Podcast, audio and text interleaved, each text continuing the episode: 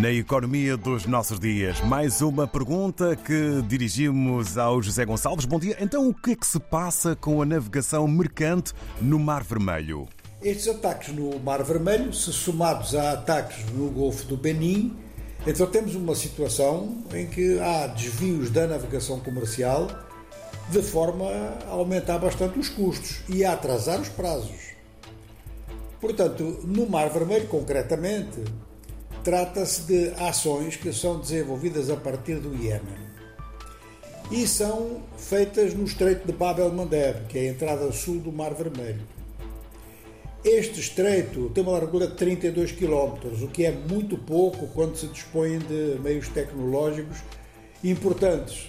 E dizemos importantes no sentido que são recentes, por exemplo, drones.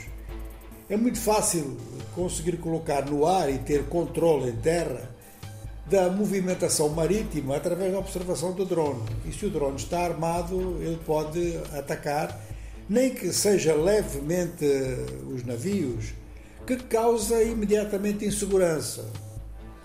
Assim, eh, o Mar Vermelho, tendo o Estreito de Bab el-Mandeb eh, a sul, tem o Canal de Suez a norte e tem mesmo um acesso por Aqaba a Israel.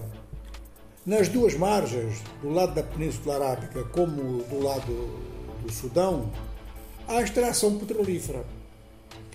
Há também o facto de que a ligação em si, mesmo que não seja mercadoria destinada à área ou oriunda da área, há um grande trânsito de carga que vem do Oriente e que vai para o Ocidente através do Mediterrâneo. Ora, o Mediterrâneo Oriental já é considerado como uma zona muito perigosa em virtude da situação na Síria e em virtude, em virtude perdão, de prolongamentos da guerra da Ucrânia com transporte de material que vai até ao Mar Negro e transporte de material agrícola, de equipamento agrícola ou de produtos agrícolas que vêm do Mar Negro.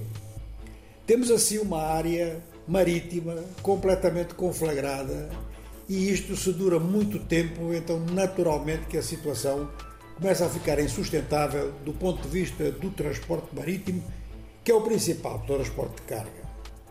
Assim, no Mar Vermelho, o processo é o processo habitual das inseguranças no mar.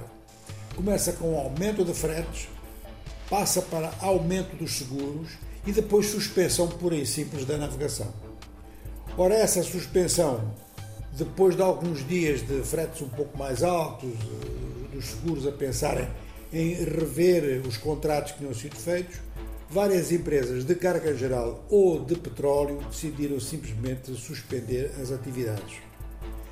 Esta situação, que se vive mais ou menos da mesma forma eh, no Golfo do Benin, sobretudo em frente à Nigéria, tem, no entanto, nessa área da África Ocidental uma saída, que é o afastamento das linhas de navegação.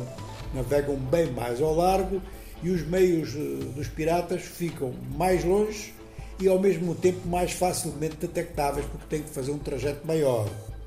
Ora, no Mar Vermelho não há possibilidade de se afastar muito. E assim temos neste momento uma situação em que o canal de Suez começa a ter menos movimento e há um fenómeno de desvio da navegação pelo Cabo da Boa Esperança, portanto, através do Porto de Cape Town ou em frente ao Porto de Cape Town. Isto aumenta muito os trajetos e é também um fator de aumento dos custos, dos fretes e dos prazos de entrega.